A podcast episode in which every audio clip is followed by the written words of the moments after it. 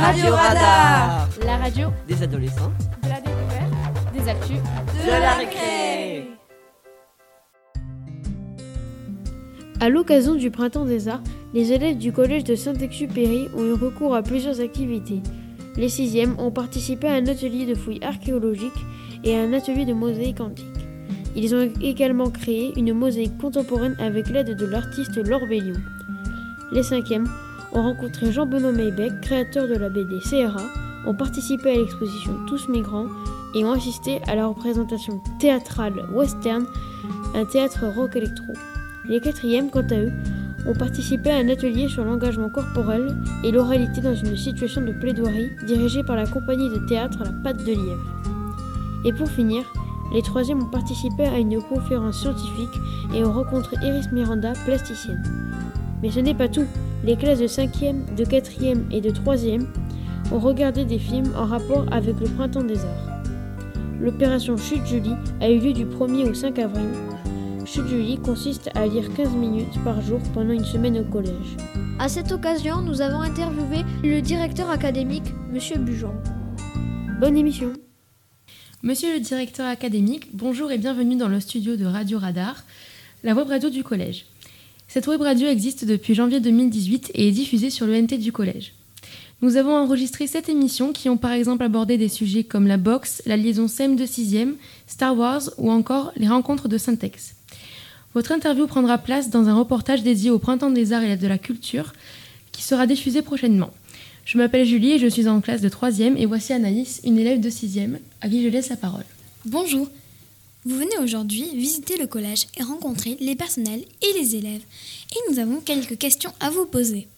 Avant de vous les poser, par contre, pourrez-vous vous présenter et rappeler à nos auditeurs quel est le rôle d'un directeur académique Bonjour et puis merci de votre accueil. Donc je m'appelle Mathieu Blujon, je suis le directeur académique des services de l'éducation nationale, comme vous l'avez dit. Alors mon rôle, c'est c'est pas très simple de vous l'expliquer, mais on va dire que j'essaie de coordonner tout ce que fait l'éducation nationale au sein du département du Gers, de l'entrée dans la scolarité, donc de la maternelle, jusqu'à la sortie du lycée. Merci. Maintenant, nous allons vous poser donc les quelques questions que, que nous avons préparées. Depuis quand exercez-vous ce métier et pouvez-vous nous raconter votre parcours depuis vos, vos années collège? Et qu'est-ce qui vous a poussé ou donné envie de faire ce métier? Alors, euh, mon parcours depuis mes années collège. Alors, au collège, j'étais passionné de deux choses, de musique et de sport. Voilà, j'étais kayakiste et je chantais aussi, donc j'ai beaucoup hésité à devenir soit musicien, soit sportif. J'ai choisi sportif. Et donc j'étais voilà, euh, j'ai fait du kayak à haut niveau et puis ensuite euh, j'ai décidé de devenir professeur de PS. Après ça, je suis devenu directeur départemental de l'UNSS. J'imagine que vous connaissez au collège parce que Oui, je sais qu'ici il y, a, voilà, il y a une association sportive qui fonctionne très fort. Et puis ensuite, je suis devenu directeur régional de l'UNSS et puis directeur de cabinet de trois recteurs euh, d'académie dans l'académie de Poitiers. Et puis, euh, à l'issue de, ces trois postes, j'ai été nommé depuis le 1er septembre 2018, donc directeur académique des services de l'éducation nationale du Gers. Nous aimerons connaître les avantages et les inconvénients liés à votre fonction. Alors, les avantages, c'est que j'ai le droit de participer à des journées comme aujourd'hui, où je vois euh, des enseignants euh, passionnés, vous voyez, des élèves euh, comme vous, avec le sourire jusqu'aux oreilles, de faire des choses extraordinaires dans, voilà, dans, votre, dans votre scolarité, et que sincèrement, ça c'est du bonheur de voir toutes ces belles choses qui se passent. Alors, les points négatifs, c'est que eh ben, parfois, euh, voilà, on n'est pas trop d'accord sur des histoires euh, de moyens. Ou vous savez, en ruralité, par exemple dans le Gers, on est dans un département où on perd beaucoup de- d'enfants scolarisés chaque année parce que euh, la ruralité, vous le savez, c'est difficile de maintenir la population dans la ruralité. Et puis ben, parfois, on est obligé, par exemple, de fermer des classes parce qu'il n'y a plus assez d'élèves dans des villages. Et ça, ça fait partie des mauvais moments de ce métier. Que pensez-vous de cette manifestation, le Printemps des Arts, qui fait vivre notre collège depuis le 18 mars? J'en pense que c'est extraordinaire. Comme je vous l'ai dit, en plus, moi j'aime énormément la culture, la musique, mais aussi la culture au, sens large. Et je pense que ce que font euh, les enseignants pour vous aujourd'hui, avec euh, une fois encore les, les- les- les principales euh, à côté de moi qui font un travail exceptionnel, ben, je pense que c'est génial. Pourquoi? Ben, Parce que ça vous permet de voir d'abord beaucoup de pratiques artistiques différentes, de vous ouvrir sur le monde extérieur, et puis aussi de vous donner l'envie, maintenant, mais surtout plus tard, quand vous serez adulte, bah, d'aller voir des choses culturelles extrêmement intéressantes et très diverses. On voit qu'aujourd'hui, il y a énormément de choses différentes. Et puis surtout, peut-être, vous, après, bah, quand vous aurez des enfants, les inciter eux aussi à aller faire des choses culturelles. Et franchement, euh, quand je vois la densité du programme que vous avez cette semaine et les étoiles dans les yeux qu'ont les élèves à me raconter ce qu'ils font, bah, franchement, euh, je trouve que cette action est formidable. À ce sujet, avez-vous aimé les œuvres d'Iris Miranda? Oui, tout à fait. Je les ai trouvées euh, magnifiques, vraiment. Et puis j'ai aussi beaucoup apprécié les œuvres des élèves qui, euh, à la façon, ont fait des choses très très belles. Euh, et avez-vous participé à l'opération Chute Jolie et qu'en pensez-vous? Alors j'y ai participé et comme je l'ai dit tout à l'heure dans, dans, la classe dans laquelle j'étais pour faire cette petite séquence, durant les quelques premières petites minutes, on a un petit peu du mal à rentrer dans son livre on se dit tiens c'est curieux ce, moment de silence général dans l'établissement. Alors on essaie de se concentrer et puis d'un seul coup on rentre dans le livre et puis au bout de quelques minutes on ne s'aperçoit pas du tout que bah, qu'en fait euh, les autres sont tous en train aussi de se concentrer mais on oublie c'est un petit peu un temps à part et je trouve ça extrêmement bien. Un temps de calme et puis un temps aussi euh, de, de plaisir. Nous savons que vous visitez beaucoup d'établissements et que vous voyez donc différents fonctionnements. On imagine que ce n'est pas facile pour vous de nous dire, par comparaison euh, à d'autres établissements, si on, est si on est meilleur ou moins bon.